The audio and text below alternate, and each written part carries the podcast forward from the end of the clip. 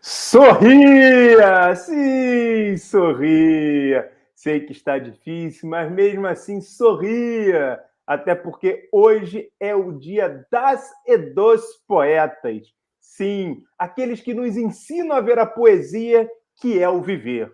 Então coloque a máscara, prepare o álcool gel, siga o calendário de vacinação, prepare a pena e o papel, porque poeta de verdade usa pena e papel, e sorria, pois o 47 episódio do Papo de Pé Comenta está invadindo os quatro cantos das suas telinhas. O Papo de Psicologia do Esporte, que comenta a semana esportiva de uma forma que você nunca viu, uma forma original do canal Papo de Pé e que está com seus dias contados. Em breve, novas informações sobre. Enquanto isso, eu sigo me apresentando. Eu sou Rodrigo de Vasconcelos Pieri, psicólogo professor universitário, portador do CRP 0533408 e também já me arrisquei no mundo da poesia. Sim, lá quando eu era criança, eu me apaixonei e escrevi meu primeiro poema. De lá para cá foram alguns. Por exemplo, brincadeira, não vou, não ousaria fazer isso com vocês, não iria contar de forma alguma poema minha, um poema meu para vocês, porque para vocês eu quero o melhor. E se eu quero o melhor, eu trago o verdadeiro poeta da, poeta, da PE Nacional. E que terá que recitar um próprio dele, que eu também sei que ele brinca por aí. Salve, salve, meu querido amigo Alberto Filgueiras. Tudo bem, garoto? Salve, salve, meu querido. Salve, salve a todos aí que estão assistindo o Papo de Pé Comenta de hoje. Rapaz, eu sou Alberto José Filgueiras Gonçalves, para aqueles que não sabem, né? Porque a maioria me conhece como professor Alberto Filgueiras. Eu sou psicólogo também, sou inscrito no CRP sob o registro 0543557.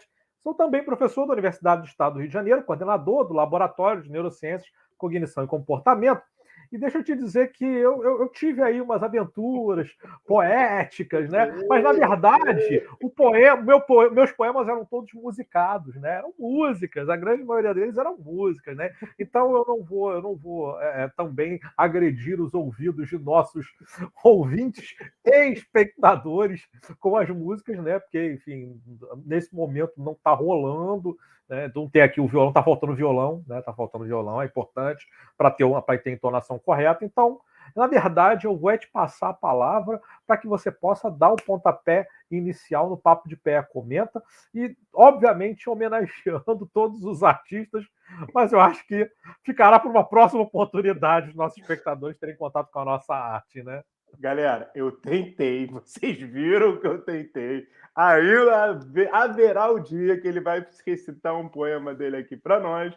Mas então faz o seguinte: já que você optou por não recitar o poema, conte para nós o que todo mundo quer saber. O que mais bombou nos quatro cantos das suas telinhas, meu amigo, durante essa semana? Então, no meu caso, né, eh, todos sabem aqui que eu sou fã dos esportes estadunidenses, eu gosto de acompanhar, enfim. Cara, eu, eu tava pensando em você essa semana. Eu estava pensando em você essa semana. Eu falei, o Alberto deve estar feliz da vida. NFL, NBA, MLB terminando, é NHL. Eu falei, cara, o Alberto deve estar. É, bem. é.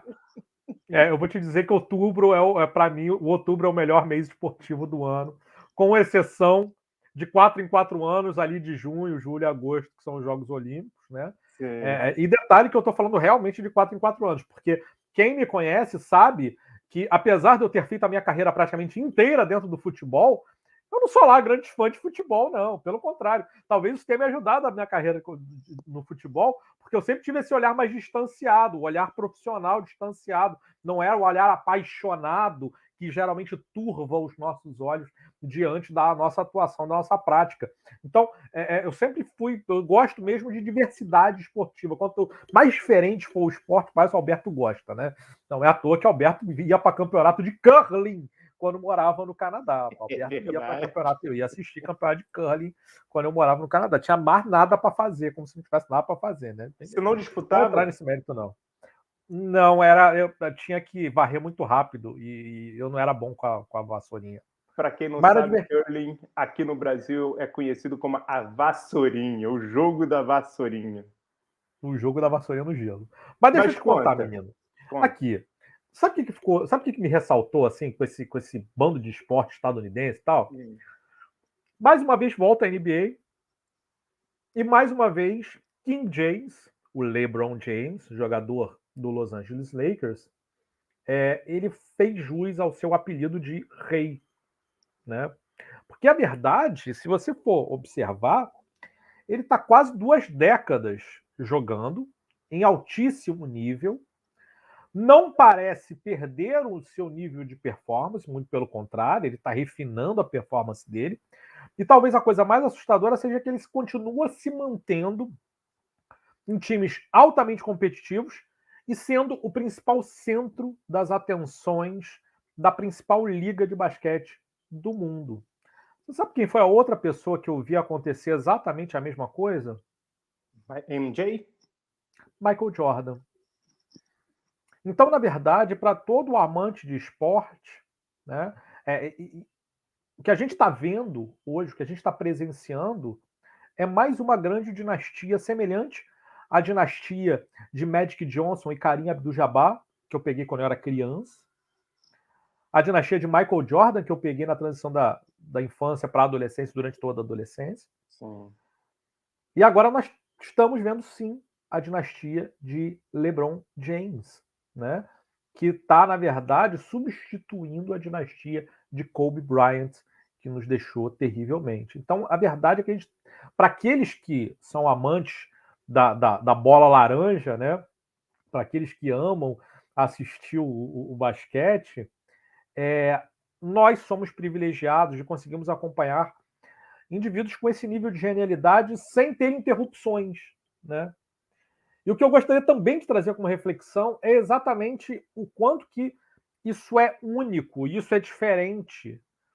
Porque se a gente pega, por exemplo, o futebol, o futebol, o futebol brasileiro, por exemplo, ele vive transições de gerações que nem sempre conseguem manter o mesmo nível da geração anterior.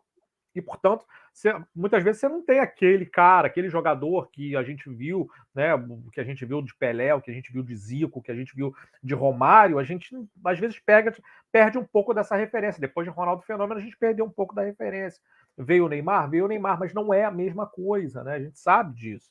É, da mesma maneira como, por exemplo, quem assiste o futebol americano, a NFL, a gente teve aí uma geração inteira de quarterbacks, né? Que é aquele cara que lança a bola maravilhosos, espetaculares, caras sensacionais. E essa nova geração já não está no mesmo nível, já não está no mesmo patamar. Então você tem ali uma, uma vacância, uma lacuna é, eu de habilidade. Eu ouso discordar. Eu acho que a galera vai chegar. Eu acho que a galera vai chegar no nível. Eu gosto então, mas dos caras. Esse, mas esse é o ponto. É, mesmo que eles vão chegar, eu acho muito difícil de você conseguir pegar a geração de Peyton, Eli Manning, Tom Brady, Drew Brees. Tom, Tom Brady, para quem não sabe, é o querido marido de Gigi. Marido de Gigi, meu, meu brother, meu parça, né? marido de Gigi. Ele, conheço ele como marido de Gigi, né? Eu só, eu só falo o nome dele aqui para que as pessoas saibam de que é o que eu me referi, entendeu? Mas na verdade é marido de Gigi, né? É, tem, Aaron Rodgers, é, Sim, é, é, Brett Favre. Então, assim, foi uma geração que se você olha, por exemplo, nas estatísticas da NFL, os 5 mais os 10 mais são só o nome desses caras.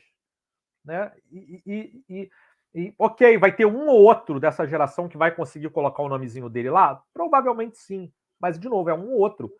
Quando você pega a geração, é todo mundo lá. Mas, né? é uma coisa só. assustadora. Mas, mas é, olha é... só. Deixa, deixa eu pegar a bola desse teu quatro cantos para fazer um comentário do qual eu, eu olho e eu quero discutir com você sobre isso. Você estava falando do LeBron. Estava uhum. trazendo a questão do LeBron. E aí, quando você estava trazendo, você estava contando também os, as dinastias anteriores, que a gente pode. Bird, é, você trouxe o Carinha do Jabbar, o Johnson, o Jordan. Tem algumas coisas me chamaram a atenção. Dos três mais antigos, por uma questão da evolução da ciência do esporte, quanto da parte física, eles não conseguiram jogar tanto tempo em nível tão alto que nem o LeBron. O Jordan teria conseguido, mas ele mesmo quis dar aquela pausa, quis dar uma parada e tal. Então, acho que de todos eles, acho que não, o Jordan por uma opção, mas os outros três por uma questão de época. E aí eu olho a mesma coisa para a NFL. Eu acho que se a gente for pensar, e até estava trocando mensagem com você essa semana, falei, cara, o esporte está mudando. Eu estou percebendo a NFL um outro jogo diferente. Se a gente for pensar na evolução da ciência do esporte aplicada na NFL, eu ainda, eu sei que você, quando você fala para mim desses caras todos, dessa geração que está terminando agora, você está falando daquele 1%. Você está falando daquela galera que tem o 1% a mais e que são absurdos. Concordo. Só que eu fico me perguntando aqui se a ciência do esporte não vai conseguir elevar o nível desses quarterbacks, o nível de um Alan, o nível de um é, é, é Mahomes, o nível, se bem que o Mahomes também já tem esse 1%, mas o nível dessa galera para um, chegar no nível dessa dinastia que está terminando agora. Eu, eu aposto na ciência do esporte nesse sentido. O que, que você acha? Eu vou te dizer que no final das contas, é, a gente acaba naquele debate velho do nurture and nature. Isso. É, é inato ou é aprendido? Né? É o ambiente ou é natural? Ou é talento? Né? É desenvolvido ou é o talento? É a magia? Bom, uma coisa a gente sabe. Né? É, é mais fácil você desenvolver o talento de um filho de ex-atleta do que você pegar alguém que era filho de sedentários e, enfim, e, e fazer esse desenvolvimento. Né? É, então, o que acontece é que existe um componente genético que é forte para o esporte de um modo geral. Né? É, é, claro que existem diferenças, né? inclusive existem diferenças esportivas, então não há o que esperar, por exemplo, do filho de uma pessoa com um metro e meio de jogar basquete em alto nível.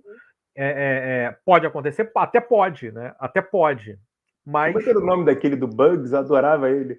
Modsy Boggs. Boggs. Muggsy Boggs. Muggsy Boggs jogava no Charlotte Hornets, era um armador espetacular. Jogou também no antigo Washington Bullets. Isso.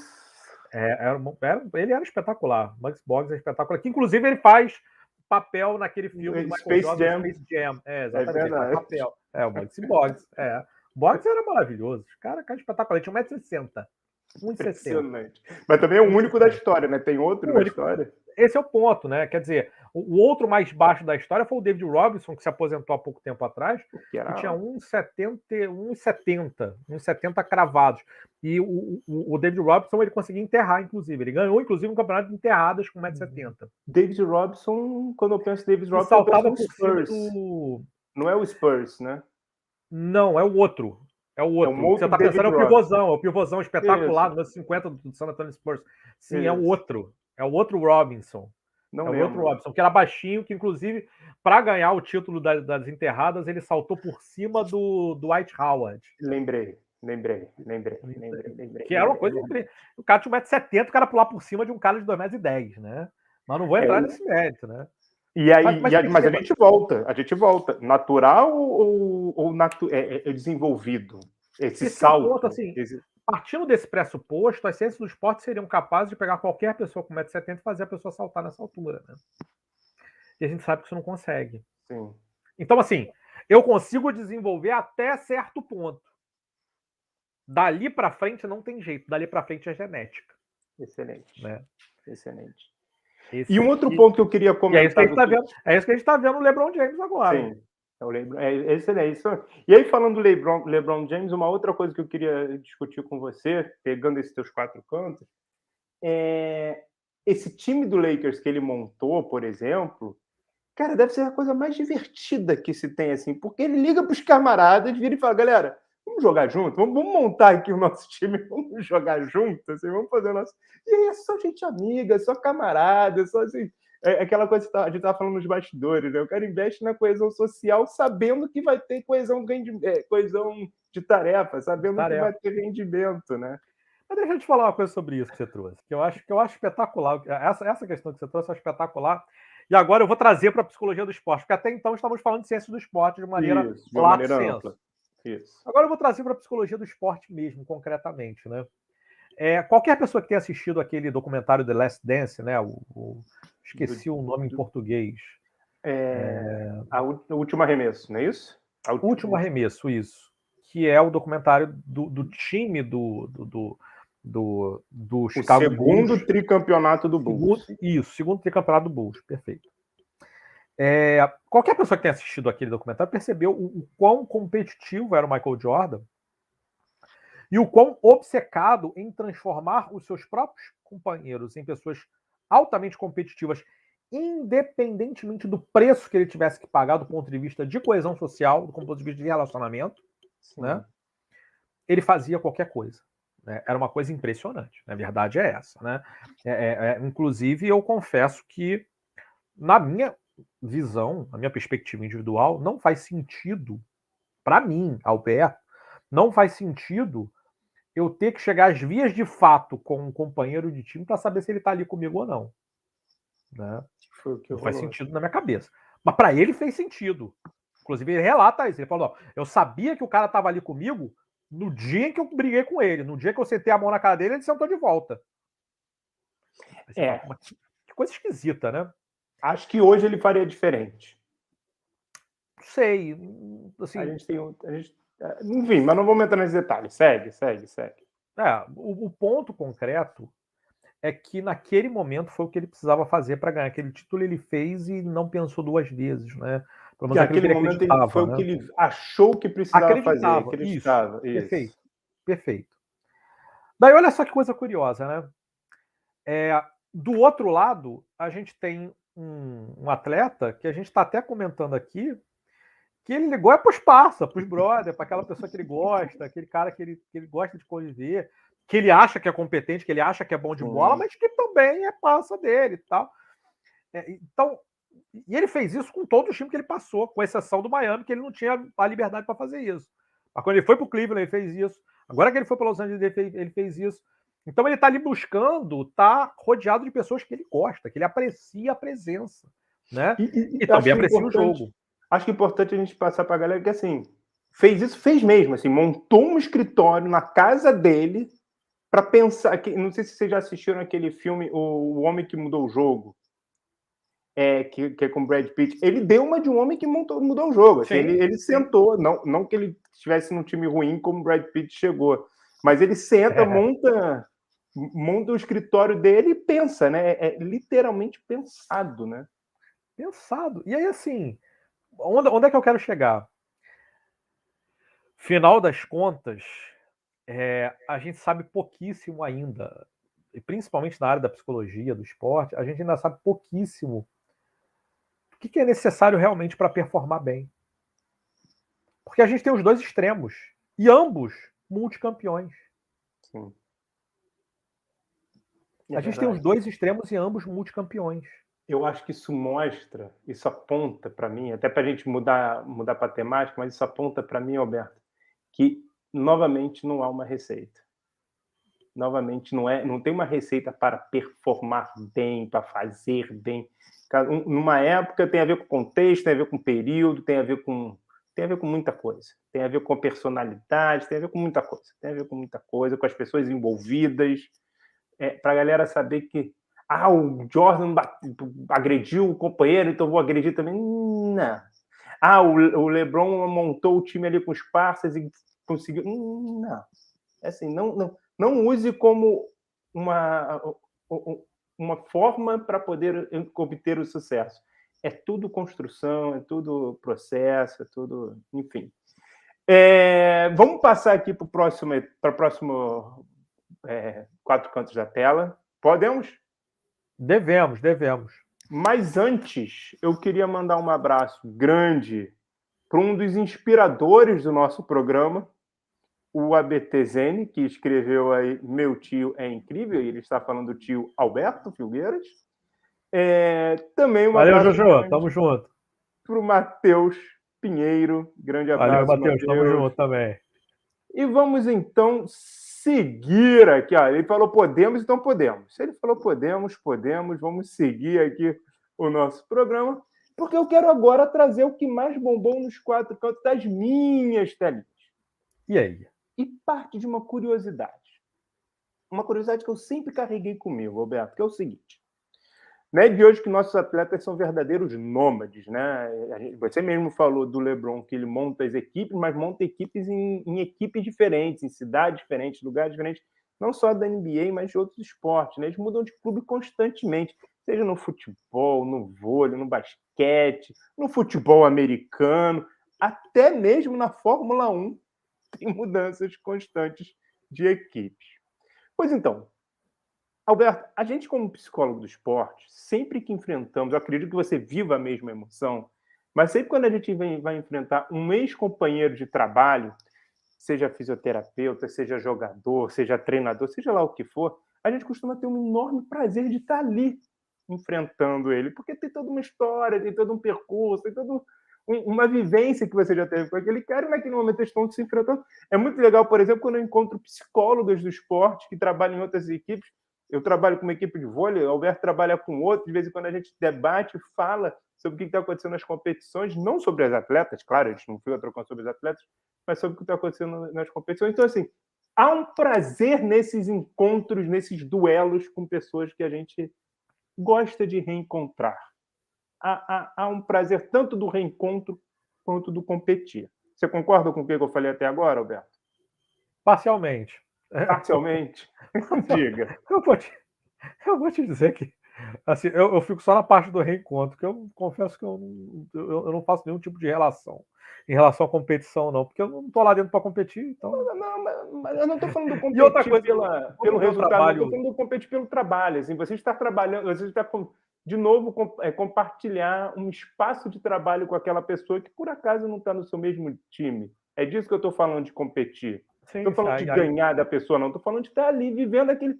dividindo de novo aquele lugar de trabalho com ele, nem que seja durante aquela partida. Fez mais sentido? Sim. Tá. Então, dito isso, nesse final de semana aconteceu algo muito curioso. Luiz Felipe, zagueiro brasileiro que joga pela Lazio, pulou nos ombros do argentino Joaquim Correia, da Inter, após seu time vencer a partida. A Lazio ganhou de 3 a 1 da Inter e o time todo ali comemorando a vitória, e tem toda uma rivalidade, o Calcio, né, campeonato italiano de futebol. E o Luiz Felipe, ele pula nas costas do Joaquim Correa, do argentino. E nesse momento, cara, jogadores da Inter partiram para cima dele tem para arrebentar. Que parada, como assim você vai comemorar em cima do nosso, do nosso jogador, né? Nas redes sociais ele foi completamente atacado. Só que é o seguinte, poucos sabiam e os, que os dois são muito amigos. Eles são amigos, inclusive, ele fala isso, eles são amigos, inclusive, assim, de ter a família amiga. Assim, as famílias são muito amigas, as famílias vivenciam um, o, o, cotidiano do, do, fora do esporte. E aí, Alberto, tem uma visão sobre esse episódio, mas eu queria saber de você o que você acha desse, desse episódio, que para mim é curiosíssimo. E eu penso coisas sobre ele, mas eu quero saber de você o que, que você acha. E foi isso que mais bombou nos quatro cantos da minha tela, pela curiosidade que foi. Eu vou, eu vou só abrir um parênteses. Você vai me lembrar depois, vai ser rápido, vai ser breve, mas eu acho que a gente deveria discutir isso também. É, antes de abrir um, um parênteses, eu... vamos mandar um beijo pro Léo Habib, que apareceu aí. Grande homem, Léo Habib. Beijo grande. Diga, diga, Alberto.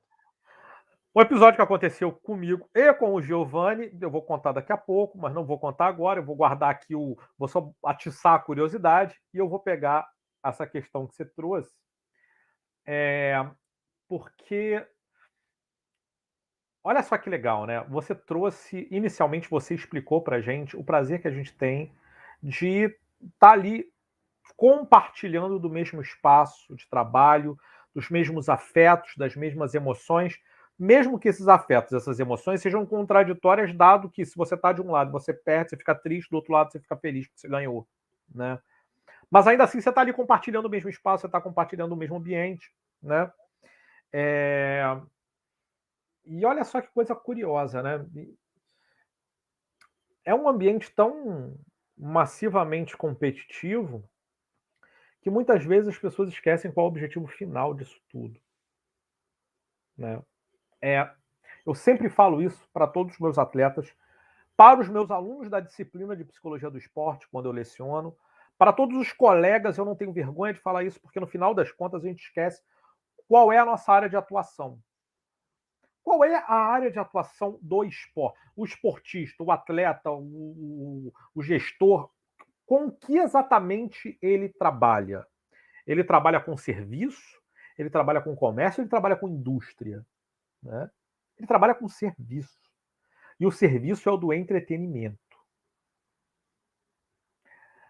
Eu não tô nem. Quantas vezes a gente já não viu as grandes torcidas do Brasil e do mundo vibrando, cantando, entoando cânticos do seu time, mesmo com o time perdendo.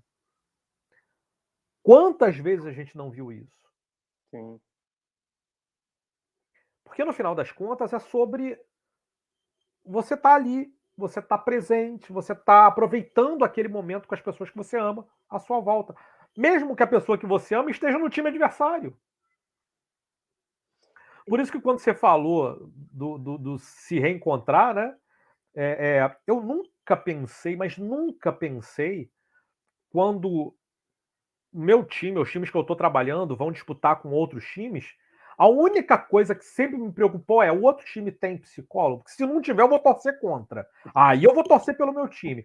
Agora, se tiver psicólogo do lado de lá, pouco me importa quem vai ganhar, quem vai perder, se vai empatar, se vai fazer. O que me importa é as pessoas estão felizes fazendo aquilo que elas estão fazendo.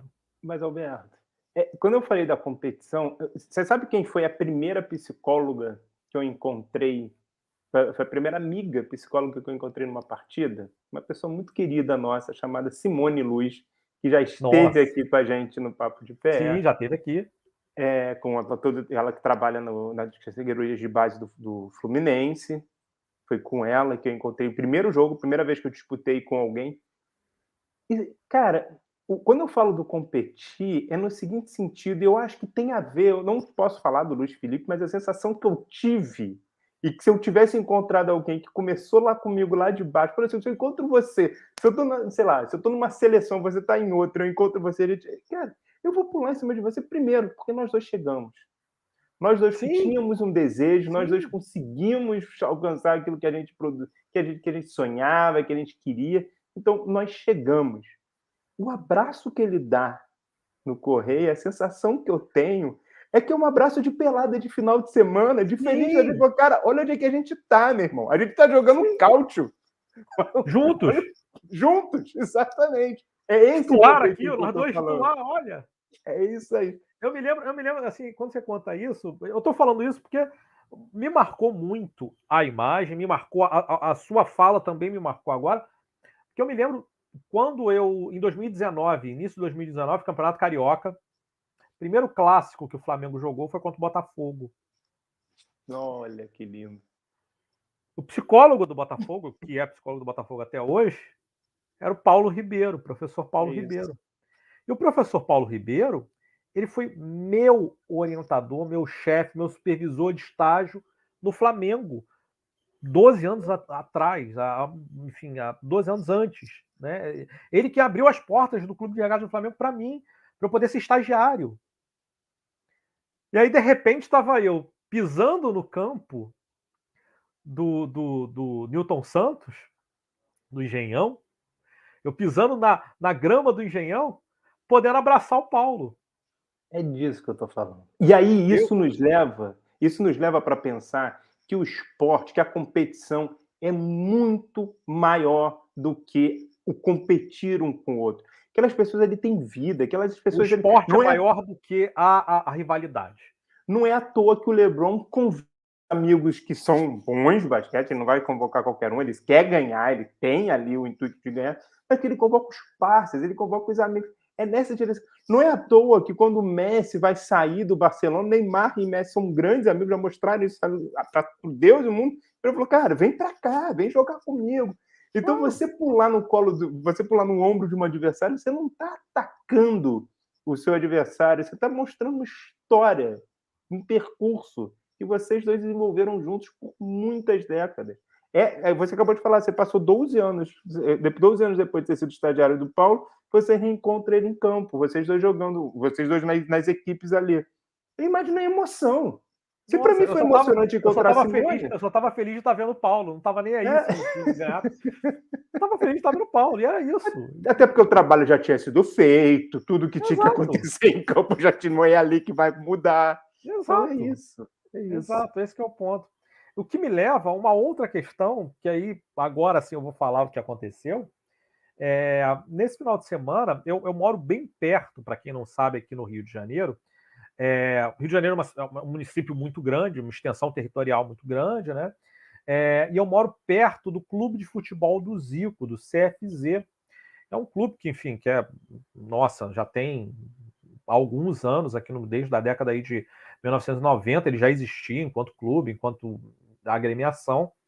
E o meu laboratório tem uma parceria com o clube de futebol, do Zico, do futebol feminino. Eu já, inclusive, até falei disso aqui. Sim né? Que a gente tem uma parceria já, já é uma parceria que já vai fazer, vai fazer dois anos, né? A gente começou antes da pandemia, então vai fazer dois anos essa nossa parceria. É, e a gente faz acompanhamento da base, do futebol de base, do futebol feminino do Clube de Futebol do Zico, né? É, e aí ocorre que o e aí ocorre que eu fui assistir um jogo de algumas das meninas, algumas das meninas que tiveram conosco aí nos últimos dois anos, elas foram participar de um jogo pelo Campeonato Feminino Série A. Série A do feminino aqui do, do Rio de Janeiro, do Carioca. É, foi o jogo Duque de Caxias e Bangu. Elas estavam jogando pelo Bangu. Né? Parte do projeto fazia parte ali, tem parceria com o Bangu. Então elas foram jogar pelo Bangu. Eu fui lá assistir, fui ver, ver como é que elas estavam, enfim. É... E eu levei o meu sobrinho, Giovanni, que está aqui no chat com a gente. Primeira coisa que eu fiquei assustado foi com o nível de descontrole emocional das comissões técnicas e também com o nível de descontrole emocional das famílias que estavam presentes. Sim. Então, gritando de maneira extremamente agressiva, né? é, é, é extremamente inflamada, xingando, usando palavras de calão, e eu olhava para o meu sobrinho, o sobrinho tem 11 anos, tudo bem, não é mais uma criança, mas cá entre nós, não é para ficar xingando na frente de, de um, de um pré-adolescente de 11 anos, né? Quer dizer, não é legal. É para ele xingar e você falar para ele não xinga, mas não é para o adulto ficar xingando. Não é para o adulto, né? entendeu? E, e, olha só que coisa curiosa, né? Quando, quando eu chego lá, eu fico, eu fico próximo ali do, do, do da equipe do, do da comissão técnica, da delegação do Duque de Caxias, que estava é, é, num local, local mais afastado. É, e um, um, dos gestores ali do clube, gritando de maneira tão inflamada e, e, xingando tanto, e a única coisa que ele fazia, ele orava para o lado e falava: Ah, desculpa aí o, o, o, o palavreado na frente do menino, mas é porque não tem jeito, que esse pi de juiz, ou porque esse pi de não sei o que lá, tá fazendo isso com a gente. E eu, eu confesso que eu fiquei falei, mas gente, assim, ok, entendi, mas que tipo de ser humano que a gente quer formar tendo esse tipo de comportamento, né? Mas essa não foi a pior parte. A pior parte é que durante os 90 minutos de jogo, os xingamentos eles rolavam de todos os lados, as reclamações rolavam de todos os lados, os familiares gritavam e xingavam árbitro e, e, e, e auxiliares, etc. E quando termina o jogo, a coisa mais assustadora que você pode imaginar aconteceu. Eles se abraçaram. Acertei? Uma briga generalizada, meu amigo. Uma você não está entendendo. Uma briga física generalizada entre. Os familiares, os familiares de um time e todas os familiares do time do Bangu e Sim. toda a delegação do time do Duque de Caxias entraram em confronto. Que isso, cara. Brigaram fisicamente na frente do meu sobrinho. Que por e de todo mundo que estava ali. Assustado, morrendo de medo. Ah. Né? Mas brigando, uma, uma briga generalizada, pancadaria. A ponto de um atleta do Duque de Caxias sair com a boca sangrando, uma atleta, e dois torcedores do, do Bangu, familiares, saírem com o nariz quebrado. sangrando. É, é, é, muito louco, porque não se entende que está todo mundo ali vivendo o mesmo processo, inclusive torcedor. Isso me fez lembrar, antes de a gente finalizar, isso me fez lembrar o que ocorreu na, no campeonato. Estou tentando lembrar qual foi a. Acho que foi no campeonato inglês que um torcedor na arquibancada desse final de semana teve um ataque cardíaco. É, a torcida que estava ali em volta tentou atender um jogador viu, avisou para o juiz, o juiz avisou para a equipe médica de um dos dois times, era Spurs, era o Tottenham e o, e o Newcastle, eu acho. Avisou para a equipe médica e a equipe médica que estava atuando ali por um dos dois times foi socorrer o torcedor que tinha tido uma parada cardíaca. Por quê? Porque está todo ali naquele, naquela, vou chamar de mandala, naquela mandala, naquele círculo, está todo mundo ali vivendo o mesmo processo, cada um no seu papel. Mas está todo mundo ali vivendo o mesmo processo. Quando você conta uma história dessa, as pessoas não sabem quais são os papéis que estão ocupando, as pessoas não sabem onde é que elas estão, as pessoas não sabem como devem. É, qual, qual a importância de cada um naquele processo. Não, vou, e é o que além. acontece com o Luiz Felipe e com o Correia, eu entendi porque você lembrou. Porque ele Sim. sabe da importância que. Cara, o Luiz Felipe sabe a importância do Correia na vida dele. Claro! E como você sabe a importância do Paulo na sua vida, como você dá a importância da Simone na minha. Todas, as, todas essas meninas, elas estavam ali batalhando, todas elas, de um time e de outro, estavam ali batalhando por um futuro melhor para elas. Sim. Sim. Todas. São todas mesmo, profissionais de esporte. Na mesma intensidade. Né? É.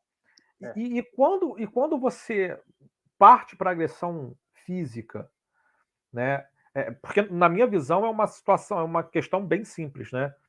Quando a gente vai ver na, na, na história da, da, do, da humanidade, é, as agressões elas acontecem quando o diálogo falha, né? Só que aquilo que nos diferencia dos demais animais é exatamente a nossa capacidade de pensamento simbólico e também a nossa capacidade de resolver os nossos dilemas a partir do diálogo. Né? Então, na minha visão, toda vez que eu vejo uma agressão física, independente de qual seja, porque aquela pessoa, aquele grupo, ou, ou, ou nós falhamos enquanto seres humanos. Por exemplo, o treinador, que era um dos líderes ali, falhou na postura dele e acabou inflamando, pode ter inflamado tudo ali. E aí, só para você ter um retorno para a galera que está ouvindo depois ou acompanhando depois, o sobrinho do, do Alberto acaba de escrever aí. Verdade. Eu fiquei tremendo na hora da pancadaria. Claro, eu também ficaria.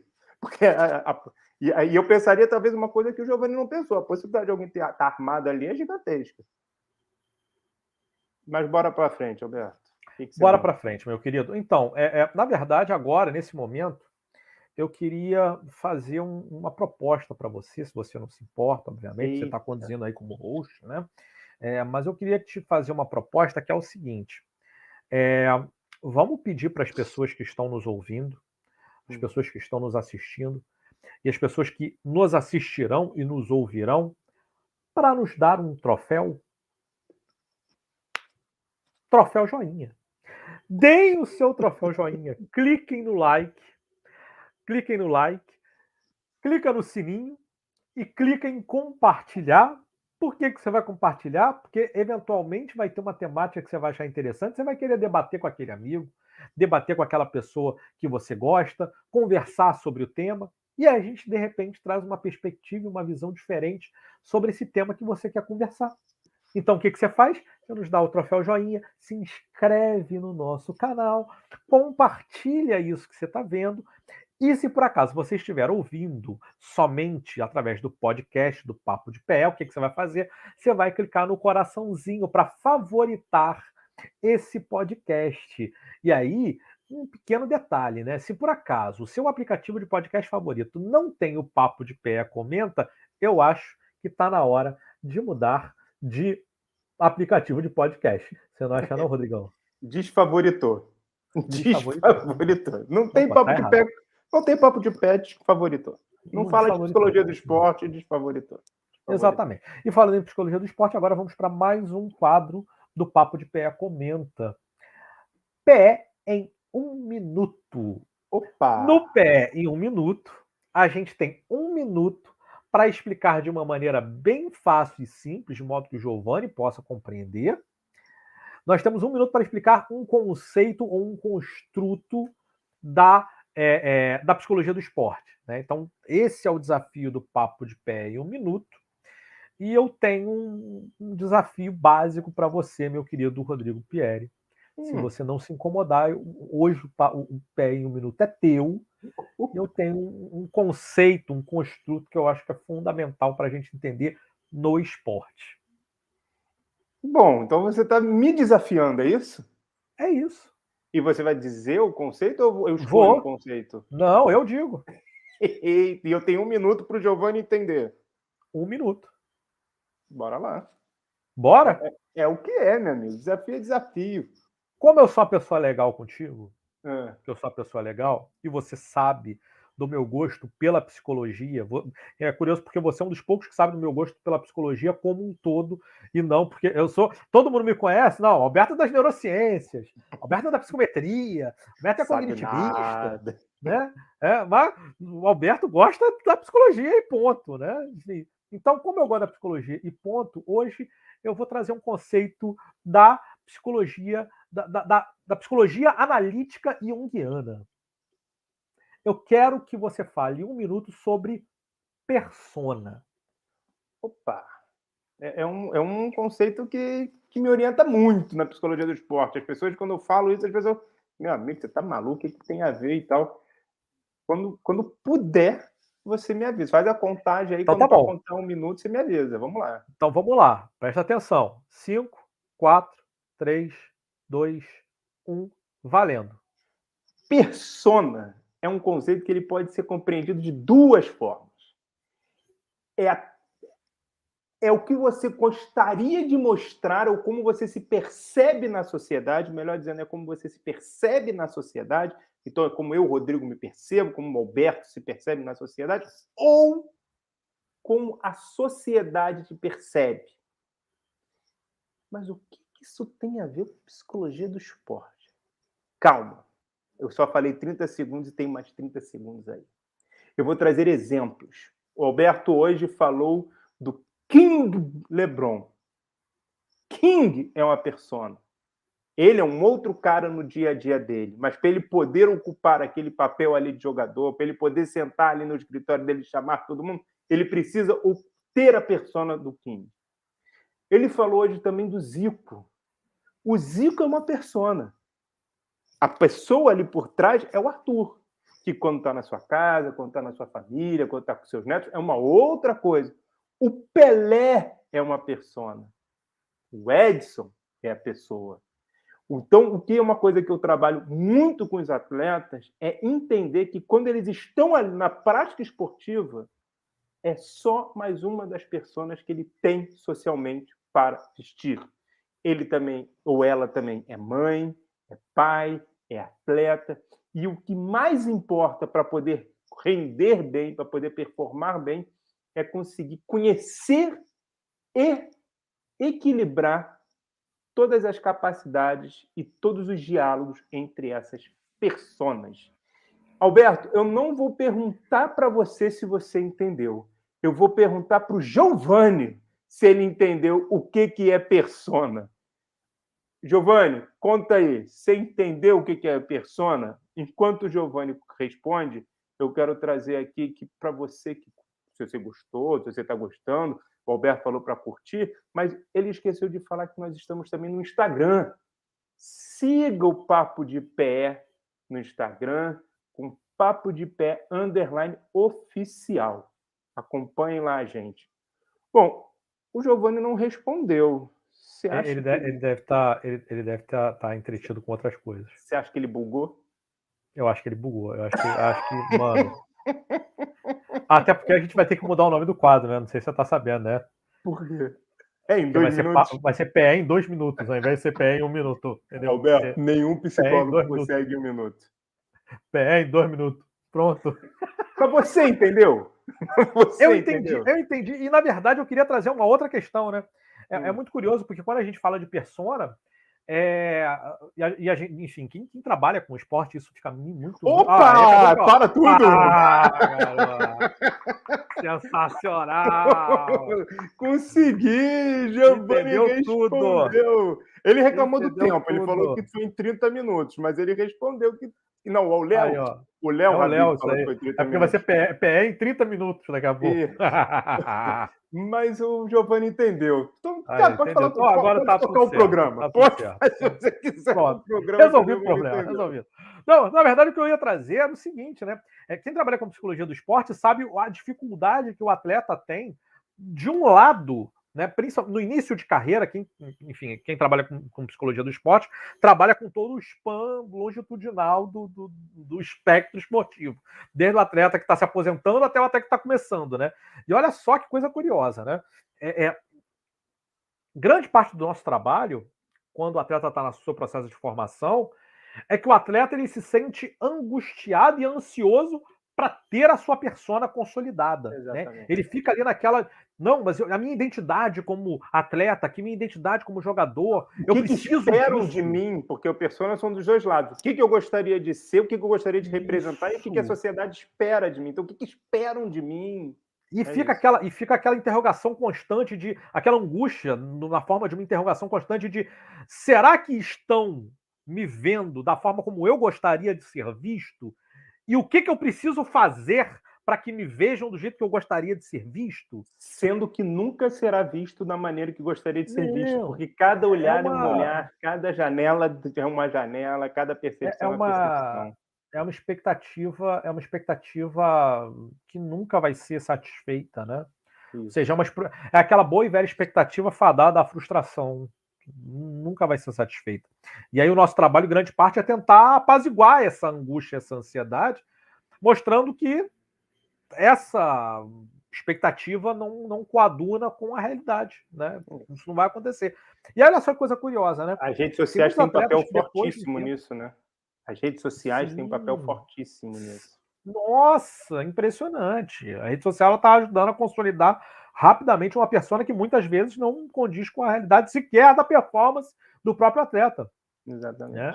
E a gente tem visto isso, por exemplo, é, recentemente tem um jogador que, é, que, é, que joga pelo Miami Heat, né? é um dos armadores do Miami Heat, chamado Tyler Hero. Tá? Tyler Hero é um, é um bom jogador, é um bom jogador, né? um jogador que joga bem, tem noção de jogo, noção de espaço, é, mas recentemente ele veio se comparar com dois grandes gênios da nova geração do basquete, é, que ele veio falar que ele tem o, a, o mesmo domínio e o mesmo potencial de bola que o Luca Doncic, para quem não sabe, o Luca Doncic é um jogador espetacular, incrível. É um do nome que a gente vai ouvir muito. Dois que a gente vai ouvir muito. Exatamente. Trey Young é outro maravilhoso, armador também e tal. E ele falou: não, eu sou igual aos dois. Eu sou igual, eu jogo igual aos dois, igualzinho, né? Então, de alguma maneira, ele, ele acabou se tornando convicto de uma persona que a grande maioria das pessoas não enxerga dessa maneira. E aí, olha só a dificuldade que a gente tem, né, enquanto psicólogo do esporte, né? Esse é só um exemplo que apareceu para a mídia, então eu me Sim. dou a liberdade de falar disso. Mas olha a dificuldade que a gente tem. Tem muitos atletas já formados, já adultos, que desenvolvem as suas personas a partir de convicções pessoais que nem sempre conseguem encontrar parâmetro na sociedade e vice-versa. E muitos aqueles que, que pegam aquela persona que a sociedade impôs, vestem aquela máscara, aquela carapuça e, e fica falam, é preso. é isso. E fica, fica preso, preso, nisso. E fica Exato. preso. E aí, sabe o que, que isso faz? A dificuldade da aposentadoria aí o atleta não consegue, tem uma dificuldade enorme de se aposentar quando fica preso na persona. Mas sabe quem está preso na persona também, e uma persona estranha? Eu falei que uma, você falou que quem tinha que entender? Uma pessoa que tinha quantos anos? Eu tinha que explicar para pessoas de quantos anos? 11. 11. Aí o Léo Habib, no, no alto dos seus 40, quase 50, fala: Eu entendi. Mas, Léo, você não saia da persona de 11 anos, Léo, pelo amor de Deus. O Léo, o Léo, o Léo ele tá, ele tá na persona, ele tá na persona mais jovem, né? Que é por, que é por causa do, do Otto, Otto, né? Ah, é por causa é do Otto. Então ele está ali briga. batendo idade, regularidade com o Otto, entendeu? Então faz sentido. Faz muito sentido. Bem, bem, Ou seja, bem. você teve um sucesso ainda maior. Porque você Sim, conseguiu ficar para o Otto. Novo. Mais novo. Ó, né? Enfim. Otto patamar. Otto patamar. Então, olha só, vamos, vamos, vamos seguir aqui então. Vamos falar então do nosso último bloco de hoje, antes do nosso encerramento que agora é sua vez, meu amigo. Eu vou te passar a bola, uma bola que você gosta e gosta muito. O assim falou Zaratrusta? Não. Assim falou quem, Alberto? Quem que você vai trazer hoje no seu assim falou? Pois então, é, é, eu estou aqui num, eu tô aqui num clima saudosista, né? Nesse momento aqui, é, é, no papo de pé comenta. Então, a verdade é que eu vou usar o meu assim falou para trazer algo que eu nunca trouxe no Assim Falou, por incrível que possa parecer, que é a fala de um atleta. Olha, o, o a... Ricardo Pico ele fez isso. Ele trouxe Sim. o Assim Falou do Lewis Hamilton quando Aí. ele virou pro. Qual foi o piloto que não quis parar na chuva? Agora estou esquecendo. Ele, ele usou isso, ele usou a fala do Lewis Hamilton para virar e falar: Você não quis parar? Eu também não. Mas o cara bateu e o Lewis Hamilton ganhou a corrida porque ele atendeu a equipe. Mas fala, qual sim, atleta sim. você vai trazer? Sim. Bom, é, eu vou trazer um, um, atleta que foi mais do que um atleta. Ele foi uma, uma representação de resistência, de diversidade. É, ele foi um marco social na vida de muitas pessoas, é, que foi Muhammad Ali. Sim. Então, vou fazer questão de trazer. Ele era um cara extremamente articulado, falava muito bem, quer dizer, fala muito bem, né? A, a despeito do seu do, do seu Pax, do seu da sua doença de Parkinson avançada, mas enfim, está aqui entre nós ainda, ainda bem, né? E eis o que ele fala, né? É, que eu acho espetacular quando a gente olha, principalmente do ponto de vista da psicologia do esporte, e olha para os nossos atletas, né? Ele diz o seguinte: aquele que não tem coragem o suficiente de assumir riscos. O, o Alberto, ele faleceu, hein? Ah, é? 2016. Eu tava ah, com então... isso na cabeça quando você falou que não. Eu falei, não. Ele faleceu em 2016, né? Falecer, 2016. Mas vai, ah, segue, segue, segue. Sabe por que eu lembrei? É, sabe, por eu, sabe por que eu achei estranho? Porque eu assisti recentemente aquele desenho, o Soul, e um dos personagens Soul. é o Muhammad Ali. Aí quando você fala ah, morreu, eu falei, assim, será que os caras mataram o Muhammad Ali? Não. Muhammad não Ali. Ah, bom, enfim. Enfim. O fato é que ele está vivo no meu coração, então, né? Isso, e no meu também. e ele inspira, ele segue inspirando. Segue inspirando. Então, olha só, olha só o que, que ele fala. Isso eu acho espetacular, porque, porque isso acontece muito no esporte. Seguinte, aquele que não tem coragem suficiente de assumir riscos nunca alcançará alguma coisa na vida. Então, vou repetir aqui. Aquele que não tem coragem suficiente de assumir riscos nunca alcançará alguma coisa na vida. Muito bom. Isso fala. O que, que isso fala para você na psicologia do esporte? Isso é, engraçado que você falou que você gosta da psicologia, né? E ponto. Isso fala para mim da psicologia e ponto. O trabalho de lidar com o outro, trabalhar com as, com as áreas do cuidar, do cuidado, é um risco tremendo. É um risco tremendo. Você precisa ter uma estrutura, principalmente se a gente estiver falando de coisas psicológicas, você precisa ter uma estrutura muito grande porque senão você se contagia no que o outro está trazendo e você, ao invés de conseguir tirar, ao invés de você conseguir ajudar a trabalhar, você mergulha com ele no, ali no mundo dele. Então, e aí, para como não fazer isso, e uma coisa que eu passo para todos os meus alunos, terapia e supervisão. O risco existe e de uma maneira, ele é primordial, é no risco que a gente avança dentro do nosso trabalho. Se não houvesse o risco, a gente não avançaria como psicólogos de esporte, como psicólogos de uma maneira geral. Se não houvesse o risco, a gente não, avançaria como humanidade, é que eu estou focando na psicologia como nossa profissão. A gente poderia estar falando de atleta, Você poderia estar falando qualquer coisa. O risco é o motor para a gente caminhar. Então, cara, eu gostei muito, gostei muito do seu assim falou, porque é, eu acho que a nossa profissão, assim como tantas outras, é uma profissão do risco. Só que tem maneiras de a gente não cair nesses riscos, ou de a gente se proteger e ficar atento. É, não é ignorar, não é fugir. Ele vai estar lá. É você ficar atento a partir das supervisões, a partir dos estudos e a partir da terapia. Foi para aí que seu assim falou me levou. Gostou? Que ótimo, que ótimo. É engraçado que quando você fala isso, né? É, eu me lembro. É, todo, todo aluno de psicologia tem medo dos primeiros atendimentos. Tem aquele medo, aquele, ai ah, meu Deus do céu, o que, que eu vou fazer, e etc, etc. É, você já foi, eu também já fui, quer dizer, você é, eu, eu, eu fui supervisor de estágio na clínica, na psicologia clínica mesmo, naquela, naquela lá de asa mesmo. É, e é muito curioso porque uma das primeiras questões dos nossos alunos sempre é a mesma, foi a mesma questão que eu tive quando eu era aluno, que era, ok, e se a pessoa chorar, o que, que eu faço? Eu, eu, eu, costumo brincar que é mais do que isso, né? Se a, se a pessoa falar, o que, que eu faço? É, é o que, que eu faço? Se ela falar alguma coisa, né? Se ela não só responder as minhas perguntas, se ela começar é. a falar, o que, que, eu faço, né? Se ela sair do script. Você não é, quer para sair, né? Você não quer é, para sair. A, a, minha grande expectativa, tantas vezes que eu atuo, é que a pessoa, pelo amor de Deus, saia do script. Né? Isso. Eu odeio o script, porque eu, eu sei que no final das contas se estiver muito certinho de acordo com o script, provavelmente tem uma coisa errada. Tá preso no quê? Se estiver muito certinho numa determinada figura, tá presa no quê? Na persona que a gente estava falando há pouquíssimo tempo. O Acioli, o cara do Conselho Federal de Psicologia, responde aqui: eu tinha medo das aulas de psicopatologia.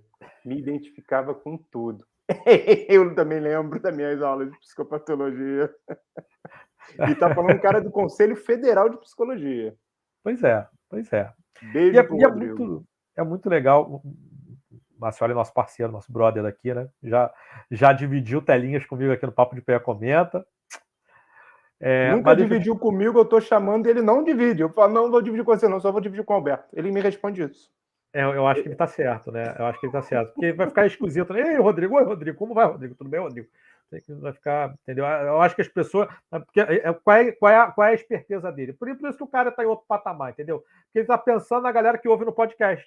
Isso. Porque no podcast a galera não vai entender qual Rodrigo que está falando, entendeu? Aí fica difícil, né? Quer dizer, então é complicado. Ou seja, né? existe um risco. E ele está olhando para o risco e é, tá ele está evitando. Está é. evitando. O grande ponto é que às vezes a gente não pode evitar o risco. Na maioria das vezes. A gente tem que enfrentar a porcaria do risco. A gente é tem que fazer apesar do risco. Quando a gente olha no esporte, por exemplo, essa é a grande maravilha do esporte, é o bom e velho medo do erro ou medo da falha. É o medo de você não conseguir cumprir as expectativas suas ou dos outros, ou dos dois. Por exemplo, arremessar uma bola, sacar errado, perder um pênalti, fazer um pênalti, fazer um gol contra, e aí em cada modalidade tem o seu risco, e ele está ali. A rede existe ali no vôlei, no tênis, em todas essas modalidades, por causa do risco, para te desafiar. E, e é isso mesmo, existe um risco. Agora, se você olhar para a rede, e se você olhar para o risco e ficar preso nele e não tentar ultrapassá-lo e não se preparar para passar daquela situação, você ficará sempre preso no risco não vai caminhar. Alberto, sabe uma profissão que vive também muito no risco? O risco de se perder nas suas emoções? Os poetas.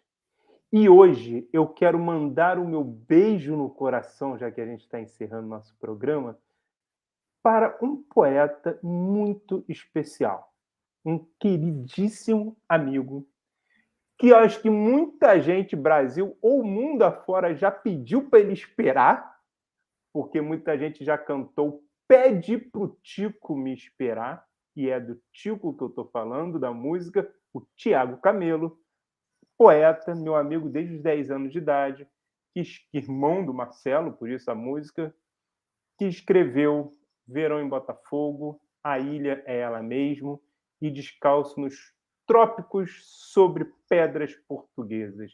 São três livros do Tiago, ele acabou de lançar um outro, que agora. Ele acabou de lançar, não, está tentando lançar um outro, que vai ser de romance, não vai ser de poesia. E o meu beijo no coração hoje vai para esse meu querido amigo, poeta, Tiago Camelo. E você, Alberto, para quem vai o seu beijo no coração hoje? Hoje eu vou fazer um pouco diferente, se você me permitir. Fica à vontade. Vou, fa vou falar de coração, mas eu vou falar de maneira um pouco diferente. É, você, você queria que eu recitasse um poema quando eu comecei, quando a gente começou o programa. A Tatinha né? quando nasce?